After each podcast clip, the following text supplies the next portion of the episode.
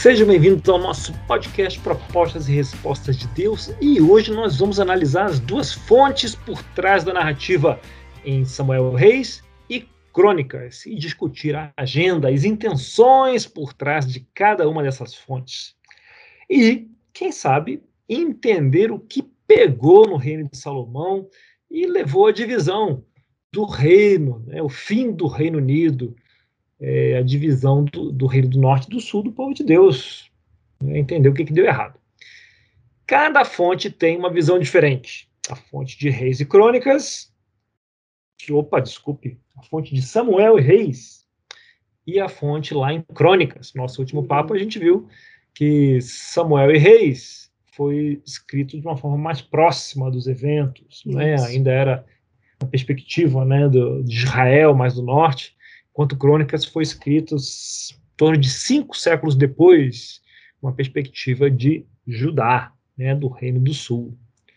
Então, é, nós temos a história de Davi, Saul, Davi e Salomão, ou Shlomo, em hebraico. Nome legal, né? Shlomo e dos reis que vieram depois. Temos então a mesma história, mas olhada com perspectivas muito diferentes. E além disso, as agendas, né, a linha editorial, as intenções de uma história e de outra também são diferentes. Cada autor ou autores né, uh, escreveu o texto com uma intenção no coração, né? Deus inspirou cada um de uma forma diferente. Então, olhar do ponto de vista do cronista joga uma luz diferente aí. Qual deles está certo? Samuel Reis ou Crônicas? Todos.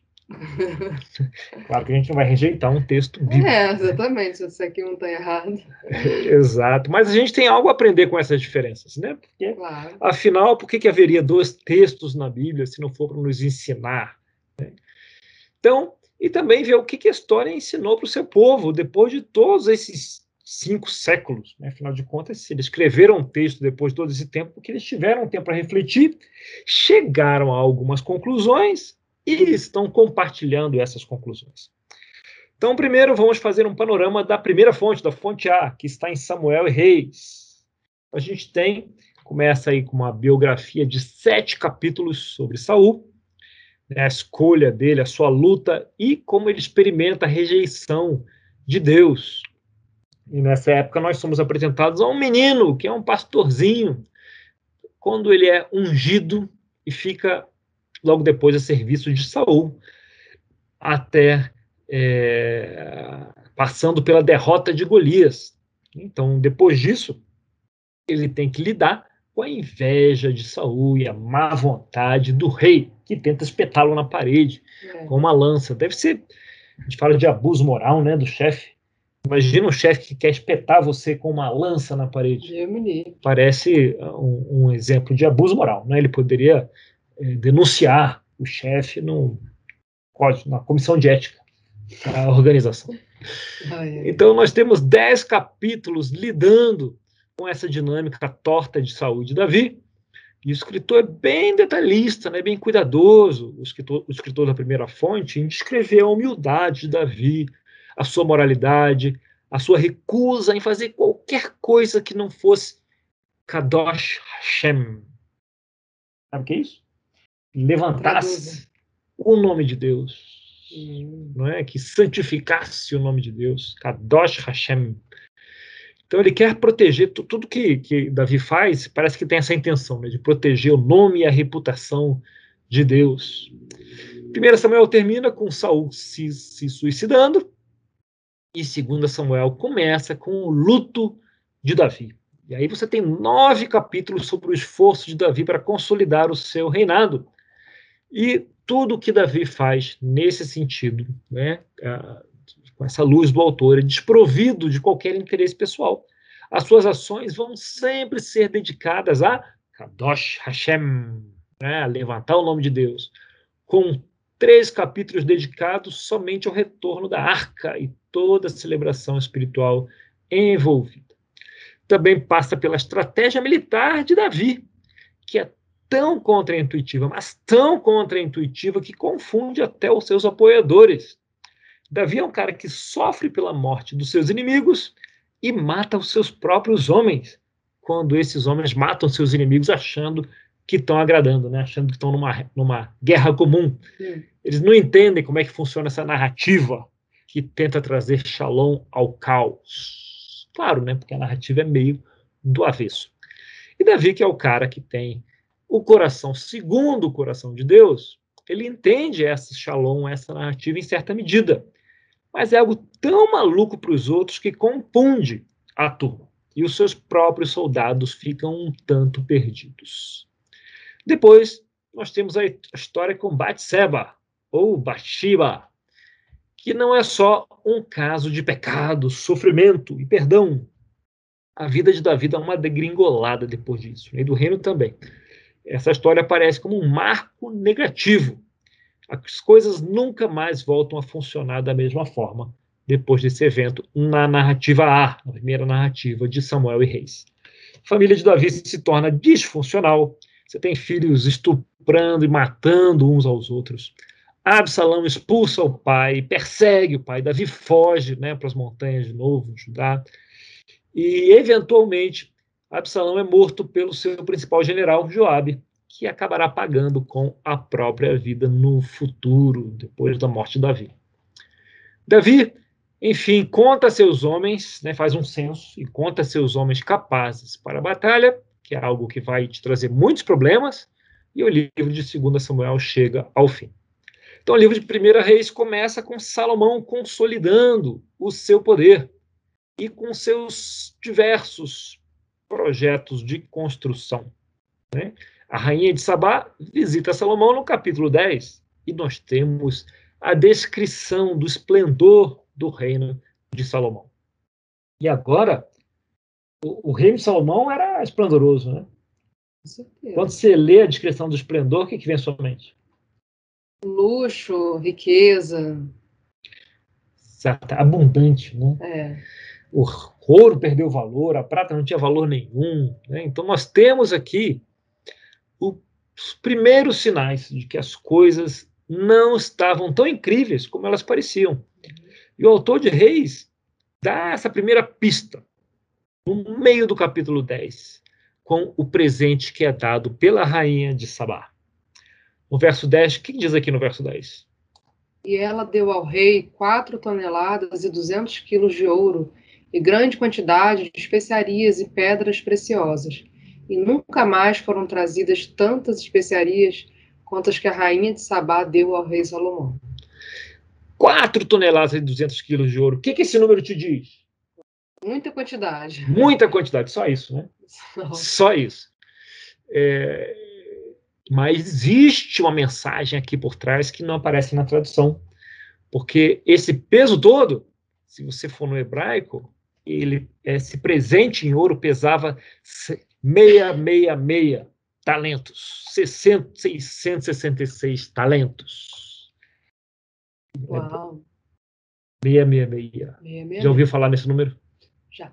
Já, né? Então, um sinal inequívoco aí de que o autor de, do livro de Reis está chamando a atenção que tem algo, algo de podre no reino da Dinamarca.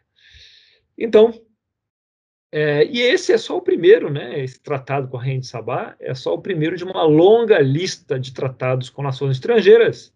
E cada, cada um desses tratados era celebrado como? Como é que se celebra esses tratados? Com um casamento. Com um casamento. Então, Salomão celebrou muitos tratados e teve muitos casamentos com algum rei né, exterior, um rei rival. Acaba que Salomão tem 700 esposas. Uau!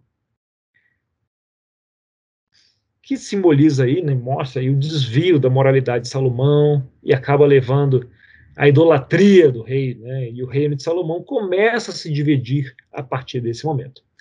Então, na agenda, a linha editorial de Samuel e de Reis é associar a queda do reino à imoralidade. Né? Começa com Davi. Qual foi o ponto negativo de Davi? Ah, a questão com a Batseba. Né? O caso com a Batseba. Né? Começa a degringolar a partir daí. E no caso de Salomão, você tem essa visita da rainha de Sabá e depois né, os seus tratados, seus casamentos com 700 esposas, sem contar as 300 concubinas Imagina você ter vida conjugal com mil mulheres. Né? Não dá nem para imaginar o que, que é isso. Então, essas esposas ah, vão acabar levando o rei à idolatria, considerando a perspectiva aí da primeira fonte de reis, Samuel e reis. Né? A gente falou que essas são as notícias do reino, né? e a linha editorial é essa. Esses caras, esses líderes, Davi e Salomão, andaram se desviando da história, e você sabe qual foi então o problema com eles? Eles não conseguem permanecer fiéis e acabam pecando, a sua moralidade ela cai. Né? E a falta de moralidade, ou seja, a imoralidade deles, leva todos nós, né, como o autor de Reis está passando, todos nós a um caminho ruim. Né? Então, o autor de Reis está certo? Tá certo? Tá. Tá, claro, né? É. A conduta de Davi com Bathsheba foi ok? Não. Não, mas teve consequências, né? Sim. E as 700 esposas de Salomão? Oxe. Oxe, dá nem para imaginar isso, né? Então, essa é a mensagem de Reis. Essa é a mensagem de Reis. Então, a narrativa conta essa história, conta seus fatos da interpretação do autor, e essa é a mensagem de Reis. Agora nós temos a mensagem da segunda fonte, escrita esses 500 anos depois, lá em Crônicas, né, escritas pelo cronista, que conta a história de uma forma absolutamente diferente e bem mais curta.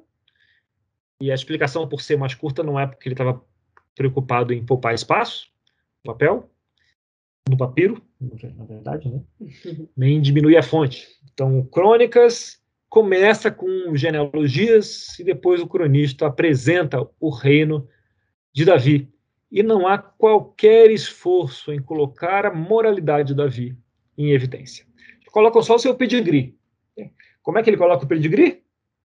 Aquelas listas de Exa genealogia. Exatamente. É a forma judaica de apresentar o pedigree. Então, não há nenhuma discussão sobre o tratamento que Saul dava a Davi, como ele se comportava, como ele respeitava a unção de Saul, como ele combatia honradamente ou não. E, curiosamente, nem menciona treta com Batseba. Nada, nenhuma palavra. Eu não sei como é para você, mas para mim, eu sempre achei que Batseba era um ponto muitíssimo importante no reinado de Davi né? É, inclusive fornece um ótimo material para grupos jovens, né? Cuidados com os pecados sexuais. Mas se não fosse pela narrativa de Samuel e Reis, a gente nem sabia, nem saberia nada sobre essa moça. A narrativa de Crônicas, ela simplesmente não trata da moralidade de Davi, como se isso não fizesse parte da história que o cronista quer contar. Né? As razões para as quais as coisas não passam a, ir, a não ir tão bem depois de um certo tempo são mais amplas do que o fracasso moral do rei. Da mesma forma, na história de Salomão, é, em crônicas não são citadas suas centenas de esposas e concubinas, nem a idolatria do, do rei, né, depois desse tanto de casamento. De novo, para mim, né, eu lendo esses livros inicialmente, sempre achei que a encrenca começou com o fracasso moral de Salomão, mas no autor de crônicas, também inspirado por Deus, não é esse o ponto. Ele está tentando levar a audiência a não perder uma outra visão aqui. Não é? É, a, não se per, a não perder a floresta por causa de algumas árvores. Então, o que, que ele tem de vantagem em relação ao autor de Reis e Samuel? Ele tem a vantagem do tempo, né? a sabedoria que a análise em retrospectiva dá para ele. Então, por trás da história, contada em reis, em crônicas, você tem a história por trás da história. Tum, tum, tum. Claro! Claro que há valor em aprender sobre a importância da moralidade, né? Da fonte A, muito importante. Mas depois de séculos, o cronista quer abrir os nossos olhos para outra coisa, para algo que ele considera ainda mais importante do que a moralidade. Então, no PRO, a gente vê em Samuel e Reis que a agenda é imoralidade e idolatria. Esses são os pontos principais em Samuel e Reis. Já para o cronista, spoiler alert, o problema parece ser império e injustiça. A narrativa do império é a injustiça do reino. Né? E a dica aqui é, não é só anotar o que o cronista deixou fora da história, como a gente já citou, mas observar o que, que ele inseriu na história, o que ele trouxe para dentro da história. Então, para começar, há bem mais material sobre o templo. Crônicas fala muito mais do templo. Na primeira história, você tem lá uma menção em 2 Samuel 7, Davi expressa o desejo de construir uma casa para Deus. É um trecho pequeno, tem pouco destaque. Na versão de Crônicas, o ponto de inflexão no reinado de Davi não é Batiba, afinal ela nem aparece, mas começa com a vontade de Davi de construir uma casa para Deus, de construir o templo. Em 1 Crônica 17, Davi pede para construir o templo. E a partir daí não aparece mais a preocupação de com Kadosh Hashem, né, mais o projeto dele de conseguir materiais. E qual foi a motivação inicial de Davi? Ele estava sentindo culpado, né? Quer ver? Vai lá, 1 Crônica 17, 1. O que, que diz aí, querida? O rei Davi já morava em seu palácio quando certo dia disse ao profeta Natã: Aqui estou eu morando num palácio de cedro, enquanto a arca da aliança do Senhor permanece numa simples tenda. Ele está agoniado, que ele está morando num palácio de cedro e a arca permanece numa barraca, numa simples tenda. Onde Deus sempre habitou? Aonde? Aonde? Onde que Deus sempre habitou? Se você colocar Casa de Deus no Waze, onde é que aparecia? No templo, né? Não, antes do templo. Claro que Davi quer tá construir. Ah, na arca. Sim, onde ficava a arca? Tabernáculo. a colinha.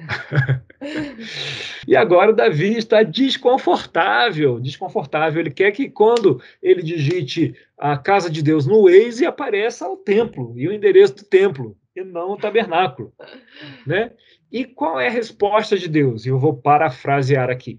Assim, ok, Davi, mas olha só, eu gosto da minha tenda, valeu? Quando foi que eu pedi para você ou para qualquer outro uma casa de pedra? Eu não preciso de uma mansão, eu gosto da minha tenda. A tenda comunica algo, ela é simbólica para mim. Quando eu estou numa tenda, eu estou pronto para me mudar. Aonde vocês forem, eu vou. Se tiver uma casa, eu não consigo mais me mudar para onde vocês forem. Ela fica fixa no chão. E isso acaba se tornando uma questão bem séria quando os babilônios conquistam Jerusalém. Né? E além disso, o tabernáculo é uma habitação humilde. E o templo não, normalmente não é. Né? Então comunica várias coisas. Então Deus gosta do tabernáculo, mas só que agora Davi não é mais aquele moleque, aquele pastor que corre atrás de ovelhas com a sua funda cheirando a ovelha. Agora, ele é um rei poderoso, é um rei rico, é um rei que fez um palácio de cedro e ele acaba ficando agoniado e obcecado, imagino que com boas intenções, né, conhecendo Davi, em remediar a situação. E como ele vai remediar? Construindo uma casa gloriosa para Deus. Né? E, e parte da motivação aqui, evidentemente, também é honrar o Senhor. Mas a história está se tornando um pouco mais parecida agora com o Império e um pouco menos com Shalom. E Davi se vai, né, ele morre e chega a Salomão, segunda Crônicas, né, e, e, o cronista não perde nenhum tempo em, tempo em explicar como o novo rei pensava. Querida, segunda Crônicas 1:14, o que diz?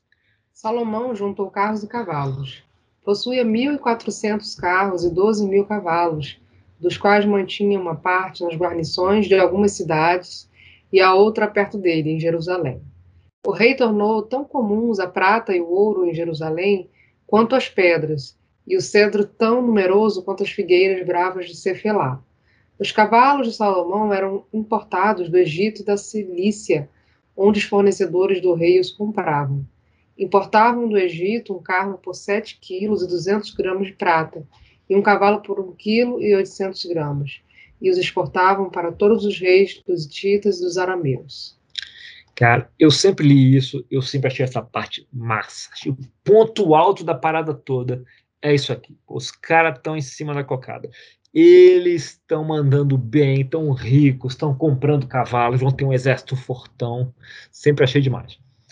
É, agora, eu não era autor de crônicas, nem entendia muito bem a história por trás da história, que a gente está explicando aqui. Então, vamos comparar essa conduta que parece tão natural. Né? O Vinícius está colocando aqui que é um crescimento em V. Ele vai explicar melhor o que é isso. O que, que é crescimento em V?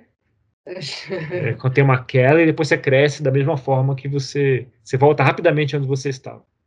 Okay. Vamos comparar essa conduta é, aqui, né? Dele, que para mim parecia tão natural, até é, legal, né? Para quem tem grana, como que está escrito no Deuteronômio 17. Né? A gente não deve nos enganar. O cronista está fazendo isso de propósito, narrando isso nessa uh, desse jeito. Parece que Salomão, preste atenção aqui comigo, está quebrando ao fazer isso cada uma das regras recebidas lá em Deuteronômio. O que, que diz lá em 17, 14? Deuteronômio 17. Uhum. Se quando entrarem na terra que o Senhor, o seu Deus, lhes dá, tiverem tomado posse dela, nela tiverem se estabelecido, vocês disserem, queremos um rei que nos governe. Ok. Como tem todas as nações vizinhas, Tenham cuidado de nomear o rei que o Senhor, o seu Deus, escolher. Ele deve vir dentre os seus próprios irmãos israelitas. Até aqui tudo bem. Não coloquem um estrangeiro como rei, alguém que não seja israelita. Esse rei, porém, não deverá adquirir muitos cavalos. Opa! Nem fazer o povo voltar ao Egito para conseguir mais cavalos. Ih. Pois o Senhor lhes disse: jamais voltem por este caminho. Hum. Ele não deverá tomar para si muitas mulheres. Ixi se o fizer, desviará o seu coração. Vixe, dois. Também não deverá acumular muita prata e muito ouro. Opa! Vi! Salomão fez tudo errado. Ele quase faz uma paráfrase ao contrário de Deuteronômio, né? aqui no início de Crônicas. Né? Salomão está se afastando do projeto de Deus, é um projeto de reino que Deus havia desenhado e que ele havia proposto. E essa narrativa de Salomão está muito parecida com o império. Né? O que Deus fala lá em, em Deuteronômio, fala, ah, tomem cuidado para vocês não seguirem a narrativa do império. E é isso que Salomão está fazendo.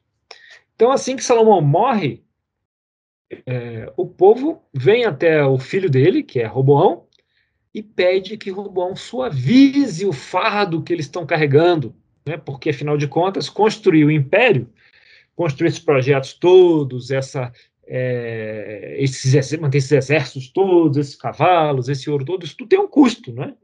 E o custo é o povo que paga. Então, o, o império tem um preço. Uhum. E eles estavam cansados de carregar esse, esse preço.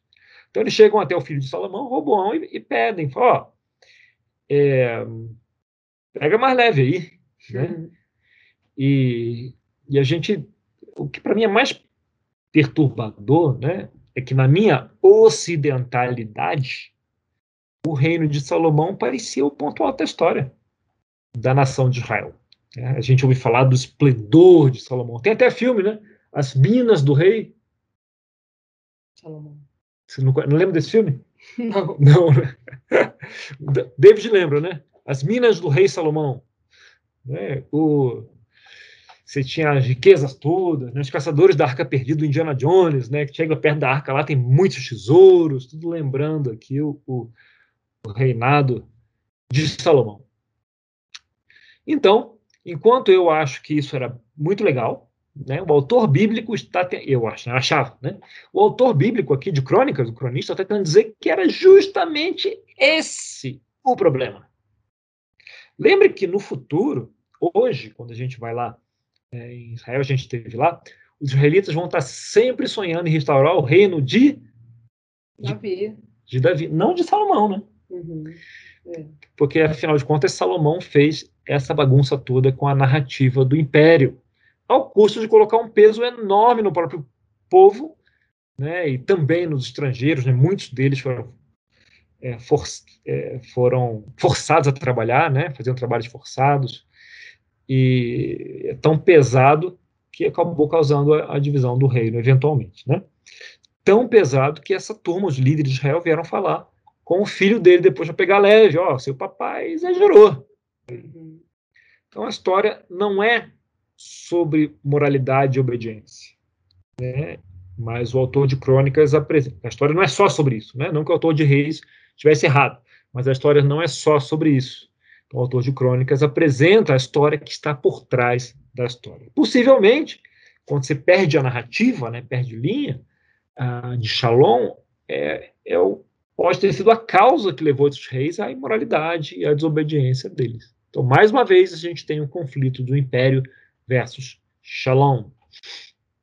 Né? Aquela narrativa que diz, ok, eu tenho o suficiente, eu não preciso de mais. Shalom, né? descansar em cada palavra, sentar à sombra né, da gesta, não se preocupar com o cavalo, especialmente do Egito. Né? Então, o convite é para ser água viva, para ser abrigo. Lembra das lições do deserto? Uhum. Lembrar das lições do deserto, né? prover sombra no calor do dia. Se lembrassemos o tempo do deserto, se eles lembrassem o tempo do deserto, não estariam passando por isso. Mas, enfim, se você ainda acha Shlomo um cara super bacana em quase tudo, é, temos duas passagens aqui ainda para meditar. Primeira, em 2 Samuel 24, 1 a 4. Mais uma vez irou-se o Senhor contra Israel. Citou Davi contra o povo, levando a fazer um censo de Israel e de Judá. Então o rei disse a Joabe e aos outros comandantes do exército: Vão por todas as tribos de Israel, de Dan Berseba, e contem o povo para que eu saiba quantos são. Joabe, porém, respondeu ao rei: Que o Senhor teu Deus multiplique o povo por cem, e que os olhos do rei, meu senhor, o vejam. Mas porque o rei, meu senhor, deseja fazer isso, mas a palavra do rei prevaleceu sobre Joabe e dos comandantes do exército. Então eles saíram da presença do rei para contar o povo de Israel. Muito bem. Essa passagem está onde? Samuel, segundo Samuel. Segundo Samuel. É a primeira fonte ou a segunda? É a primeira. Primeira. Então vamos ver o que, que diz essa passagem em Crônica. Que é a segunda fonte, certo? Vamos lá. Primeira, fonte, primeira Crônicas 21. Satanás levantou-se contra Israel e levou Davi a fazer um recenseamento do povo. Davi disse a Joabe e aos outros comandantes do exército: Vão e contem os israelitas desde Beceba até Dan, e tragam-me o relatório para que eu saiba quantos são. Joabe, porém, respondeu: Que o Senhor multiplique o povo dele por cem. Ó rei, meu senhor, não, não são, porventura, todos eles súditos do meu senhor? Por que o meu senhor deseja fazer isso? Por que deveria trazer culpa sobre Israel? Mas a palavra do rei prevaleceu, de modo que Joabe partiu, percorreu todo Israel e então voltou a Jerusalém. Parecidas as passagens? Sim. Quase iguais, né? É. Mas há aqui três diferenças, talvez sutis. A primeira é uma curiosidade. Na primeira, é, o primeiro autor, Davi diz para ir de Dan a Berseba. Lembra que a perspectiva do primeiro era o reino do norte, né? Então ele vai de Dan, que fica lá no norte, até Berseba, que fica lá no sul. Foi escrito da perspectiva de Israel. Já na passagem 2, que foi da perspectiva de Judá, ele pede para que contem os israelitas desde Berseba até Dan. Do sul né? para o norte. Do sul para o norte. Cada um parte de onde está, né? Bem, o segundo ponto, se tem na passagem 1, mais uma vez irou-se o Senhor contra Israel. E na passagem 2, diz assim: Primeiro foi o Senhor que irou-se contra Israel, né? Na passagem 2, quem foi, quem foi que se levantou contra Israel? Satanás. Então, na passagem 2 diz assim: Satanás levantou-se contra Israel e levou Davi a fazer um recenseamento. E aí, tem uma diferença? Sim. É uma diferença sutil? Não, a primeira é como se o Senhor tivesse feito algo e, e a segunda Satanás fez algo. É mais diferente impossível. É. Então, essa diferença não é nada sutil, né? Uma foi Deus, e outra foi Satanás. Então, quem é que está ensinando, afinal de contas? Né? Além disso, é, o autor adiciona uma frase em Crônicas, né? Por que de, de, de Joab, né? Por que deveria trazer culpa sobre Israel? Na, na fonte A, o problema vinha da imoralidade de Davi. Então, por essa perspectiva, né, uma falha moral dele, então ele faria algo que Deus não provaria. Né? Então, na primeira fonte, você tem que, que é em 2 Samuel 24. É, 2 Samuel 24, que irou-se o Senhor contra Israel. porque a moralidade de Davi falhou, né? então o Senhor irou-se. É, já na fonte B, nessa perspectiva, a encrenca era a narrativa do império que eles desejavam né, no coração, aqueles pecados que amamos. Né? Então, a tentação da serpente, lembra lá no começo, o segundo episódio, era não confiar na história. Então, é o que leva Israel, como nação, não só Davi, como homem, é, Israel como nação, com os pecados que acabam levando o povo para o cativeiro. Então, nessa história, o cronista está passando uma história muito maior do que as falhas morais dos líderes, que é a agenda do império, que é a agenda de quem? Satanás. Agenda de Satanás. Então, já que é a agenda de Satanás, ele diz que Satanás levantou-se contra Israel. Né? A agenda do império. E a agenda do império estava indo muito bem no coração do povo. Né? Então, por isso a frase: de Joabe. Por que deveria trazer culpa sobre Israel, sobre a nação, né, com essa agenda de contar o povo? Que só cabe aí, essa frase só cabe na segunda história, né? Pois a primeira era o foco. Em Davi, né? Exato, em Davi, na moralidade dele. Então, o que Davi está fazendo vai ter impacto sobre todo o povo. Por isso que ele estava trazendo culpa sobre Israel. Né? Então, a gente tem uma armadilha sutil aqui e esse desvio da, da agenda, né, a narrativa de Satanás, você tem a fundação para, para a imoralidade. Talvez tenha aqui a origem da moralidade que entrou na vida de, de Davi e do filho dele. As duas narrativas verdadeiras, A e B, né, e a segunda com a vantagem da perspectiva histórica. Né, a segunda é o VAR, né, que pra, consegue ver os detalhes, consegue pensar melhor né, a gente chama de juiz de caso encerrado, né, já acabou e ele está fazendo aquela análise tendo todos os dados. Esclarecendo que, caso você ache que um censo não tenha nada de tão errado assim, né, que naquele mundo o censo não só era para você saber o tamanho da sua força militar, como também era um, um meio de recolher mais impostos. Então, será que Davi tinha algum projeto de construção no coração? Tinha. Tinha, né? Se é que ele estava obcecado por um projeto de construção grandioso, uhum. estava, né?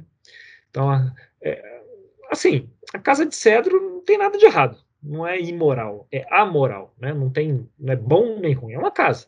Né? E, da mesma forma, o templo, embora Deus não tivesse pedido, também não tem nada de errado. O problema é a narrativa por trás disso essa enorme tentação de construir prédios, né, e deixar de lado o Kadosh Hashem, né, esquecer os dias duros da escravidão. Gente, eu não estou criticando prédio de igreja nenhuma, não, tá?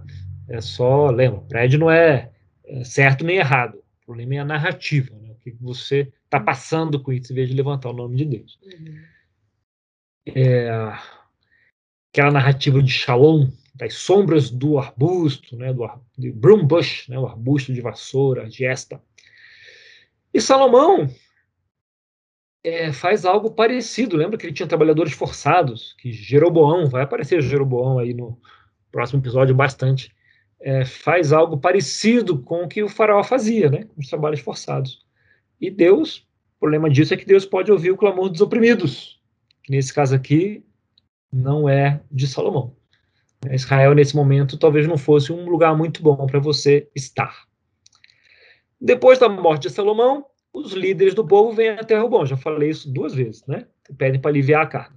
Salomão vai até os conselheiros mais experientes de seu pai. Roboão. É, Roboão vai até. Obrigado. Salomão está morto. O que seria de mim sem você? Ainda bem que não, ainda bem tá que não é Salomão indo, né? né? Morto, estava enterrado aqui.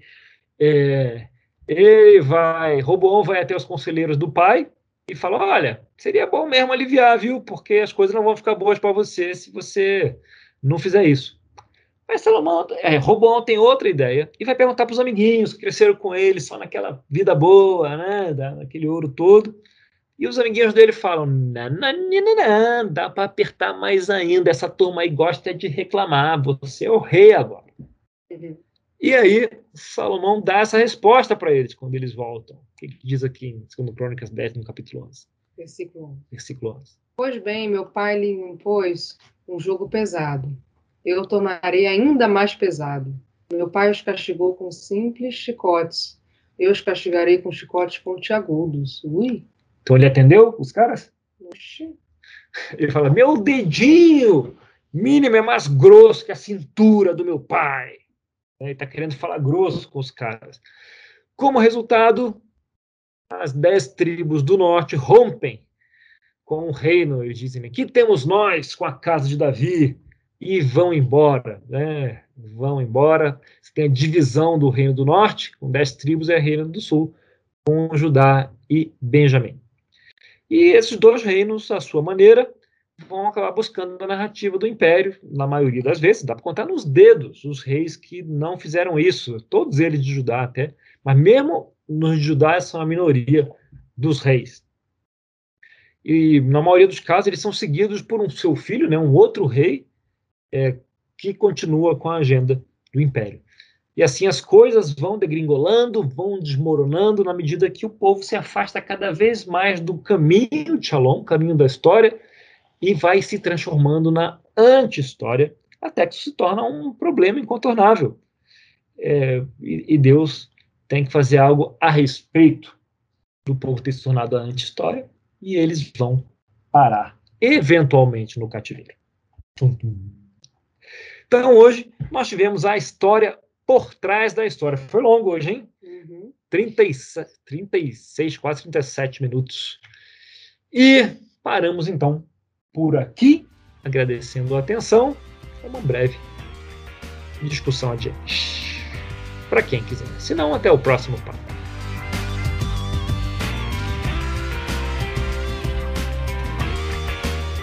E aí, doutor, o que, que diz aí? É, na versão Almeida, eu estou aqui com a versão edição contemporânea, é, é, Almeida edição contemporânea. Lá em 2 Crônicas, capítulo 9, versículo 13, ele coloca que o peso do ouro que se trazia cada ano a Salomão era 666 talentos. Então, Ui. aqui já. Olha a mensagem forte aí, né? 666 talentos. Lembra na semana passada que a gente falou que o cara que escreveu isso é, os caras, né, os autores, eles não têm a mesma é, o desejo de ter a mesma precisão jornalística né, que a gente conhece hoje. Eles querem passar, contar a história e, e, e comunicar algo né, aí com isso. Então, muito provavelmente não foi exatamente 666 talentos de ouro, mas foi uma quantidade enorme, uma parte bem reparou. E aí ele coloca esse número para mostrar que as coisas não estavam indo tão bem né, no reino de Salomão. O coração do rei e do reino não estava indo tão bem ali naquele momento. O que nem passava pela minha cabeça, sendo franco. A nova versão internacional também traz, na versão em inglês, os 666 talentos. Poxa, a gente que deu azar, hein? com 4 toneladas e 200, e 200 quilos de, de, de ouro, que não quer dizer nada. É. Mas eu achei muito interessante, Daniel. Eu também tinha a mesma percepção que você, que Salomão era o ponto alto da história. Ali tava. O pessoal tava surfando no, na riqueza. Né? E... É, é o tal da vida que eu pedi a Deus, né?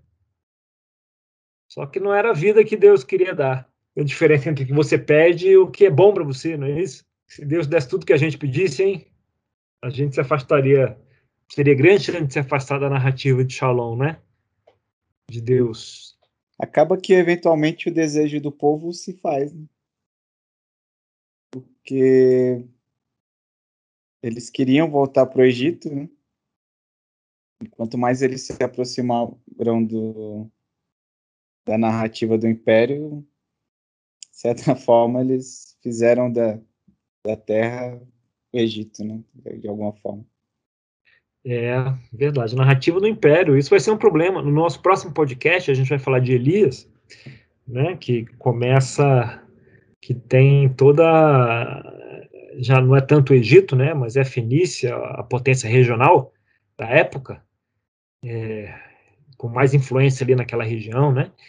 E essa aproximação aí da, da Fenícia.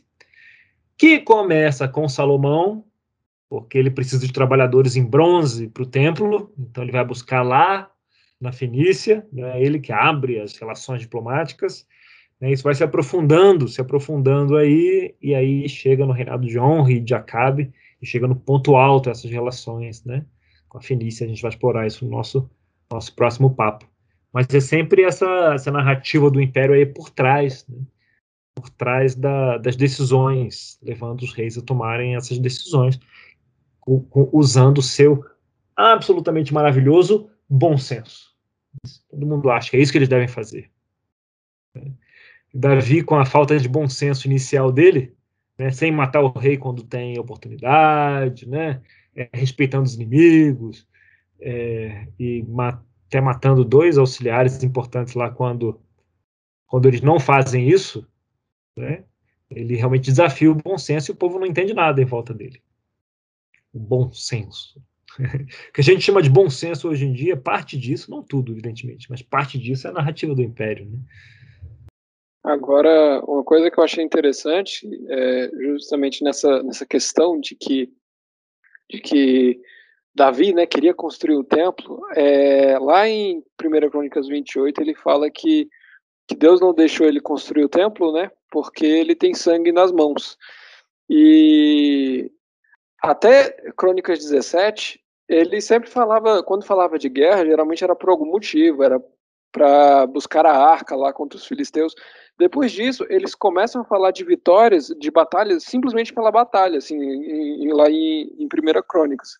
Uhum. Depois desse, dessa vontade, é, as batalhas começam a trazer mais riqueza para o templo, e eu fico me perguntando o quanto o quanto o coração de Davi, com essa ideia de, de por causa da culpa, né, como foi trazido, é, ele começa a, a, a, agir mais por, por nossa, eu preciso arranjar recursos para poder construir o templo no futuro. E ele acaba trazendo guerras, né, talvez até desnecessárias. É, talvez abusando, né, da superioridade militar dele depois de que ele resolveu a questão com os filisteus, ele tinha um exército muito bem treinado, né, muito coeso, é, equipado e talvez tenha é, abusado aí dessa ferramenta mesmo, indo bem além da necessidade do Shalom, né, inicial. E aí, sangue nas mãos. Interessante, eu não tinha pensado nisso. Mas faz sentido, sim. Faz muito sentido, muito bom. Agora o Vinícius explica o crescimento em V. É, pois é. Vinícius Guedes. É, o crescimento em ver o sonho aí, né? A gente sempre pensando que Israel estava bem, porque porque Salomão conseguiu a grana toda lá, o, ele conseguiu aí o trilhão dele, falando com o mar de bronze, que é falado também, o, a quantidade de ouro que ele, ele consegue, o palácio feito de ouro, o, o templo feito de ouro, e quando a gente dá uma olhada em Deuteronômio, né? Aí a gente percebe que ele perdeu, ele se perdeu em algum lugar. É verdade, os escudos, né? Verdade, o peso da, da coroa, né? Realmente a narrativa se perdeu aí em algum lugar meio forte, né? E é interessante quando você vê isso, fica claro, né? Difícil desver depois. É, porque parece que o objetivo de todo o reino, segundo é, nossa educação hollywoodiana é ficar hiperpoder ter paz, sim, claro, mas ficar hiperpoderoso e reagir a qualquer injustiça com força desproporcional, né? Então, gente... tem um fator tem um fator de deslumbre, né, Daniel? Uhum. Aí o templo tinha os querubins de ouro que tinha tantos metros de altura, tinha os pratos de prata e bronze que tinha os detalhes e, e, era tudo muito rico, né, em detalhes e, e você olha e fala, caramba, é, é uma coisa magnífica, né, uma coisa espetacular. E quando você traz, eu fiquei até meio frustrado, assim, caramba, como fugiu, né, do, do que Deus propôs, né, em Deuteronômio. É, na, na a, tenda era muito mais simples, né? A tenda foi projeto de Deus, né? E e o e assim, Davi pensou num templo grandioso, né? Porque ele tinha a casa de cedro lá no tempo grandioso. Mas quando Salomão chegou, ele jogou a grandiosidade para uma outra. Exato. Outro, era outro jogo, outra ordem de grandeza a grandiosidade de Salomão, para onde ele jogou o templo. Então, se para Davi já era grande demais para o que Deus é, se sentia confortável, vamos dizer assim, né? É, com o que Salomão fez, foi um negócio, uma enormidade. E claro que Deus eventualmente abençoou, né? E, e quer dizer, ocupou o templo. abençoou, consagrou o templo e tudo, respeitou a decisão ainda assim, né? Às vezes, é, muita gente tem a ideia de que se não é do jeito de Deus, exatamente do jeito de Deus, ele não gosta, ele vai reprovar, ele vai castigar. E mas isso é muito uma narrativa nossa, né? Legalista nossa. Né? Na Bíblia, Deus não é tão não é nada legalista, na verdade. Né? Ele tem a narrativa, tem Shalom, tem os princípios.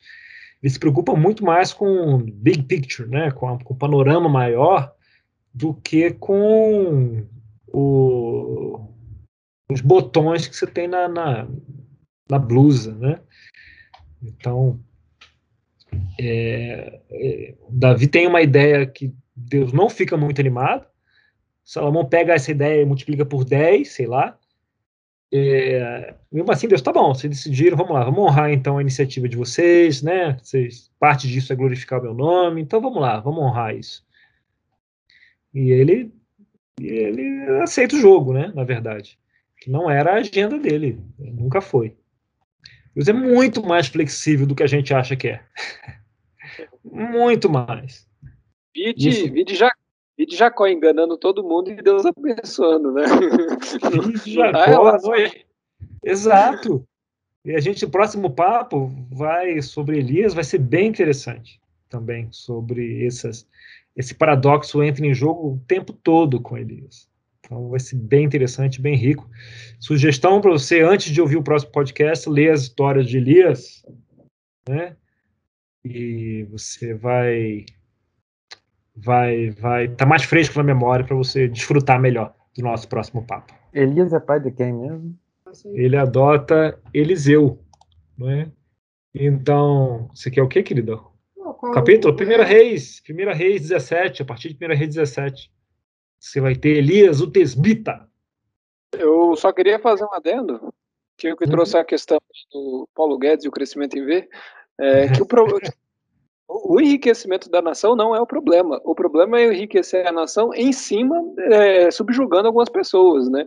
Como estava acontecendo ali com, com Salomão, que as pessoas até no reino de, de Roboão foi lá pedir arrego, né? Então tinha gente sofrendo enquanto o rei mesmo estava lá com todo aquele luxo que é reprovado no Deuteronômio. É, um exemplo de como deveria ser feito é quando Davi ele vai, é, é, é, ele vai, ele sai em campanha com alguns homens, ele derrota alguns inimigos, ele volta com os espólios, ele distribui os espólios entre todo mundo, os que foram e os que não foram, né? Então, o enriquecimento não é o problema. O problema é quando você enriquece e esquece a narrativa. É, e completando esse, isso aí que você falou, é, o cara que vai assumir, a, aproveitar a oportunidade lá é Jeroboão, né, o rei do exército do, do Reino do Norte. E Jeroboão faz carreira como o líder dos trabalhadores forçados do, do reino de Salomão. E eles se desentendem. E Jeroboão foge para o Egito. Agora eu pergunto: se esse cara foge para o Egito e volta, e ele é respeitado e querido por todo mundo, talvez, né, parte do desentendimento é que ele estava meio tentando fazer pegar leve lá com os, com os trabalhadores forçados. Eu me pergunto se não era isso, é, tentando proteger ali os trabalhadores forçados e, e, Salomão exigindo uma outra coisa, eles se desentendem e ele, eu não sei se é isso, evidentemente, mas e ele foge para o Egito. Eu sei que quando ele volta, ele tem muita moral, tanto que ele se torna o rei uh, dos dez reinos do norte. Né? Por que, que ele tem tanta moral assim? Né? Talvez ele fosse só um político muito habilidoso e Salomão tivesse com inveja também. Então isso pode ser também, né? É, tivesse semente de conspiração, né, lá atrás. Mas os reinos estavam dispostos a ficar com a dinastia de Davi, se o fardo fosse aliviado. Né? Então, Talvez não, talvez ele tenha sido um cara bom de trabalhar com ele, fosse uma boa liderança. Né? Simplesmente. A ver. Senhores, muito obrigado pela participação de vocês. Boas provocações, boas questões. Da... Muito bom, né? Muito bom a gente ficar de olho na narrativa. Curti, curti demais essa ideia. Agora, sempre que eu ler esse negócio, vou ficar pensando nisso. Muito bom, obrigado, Rodrigo, David e Vinícius. Rodrigo tem que falar mais, né? Esse advogado aqui fica só de. Só olhando. Aqui, aqui, só eu, aqui eu sou um, um, um, mero aprendiz. Quer dizer, um mero não. Nunca o espírito de um aprendiz deve ser desconsiderado. Aí. É isso aí. Só Na um... segunda temporada eu vou saber as coisas aí. Ah. um honrado aprendiz. Muito bem. Até mais, pessoal. Até a próxima.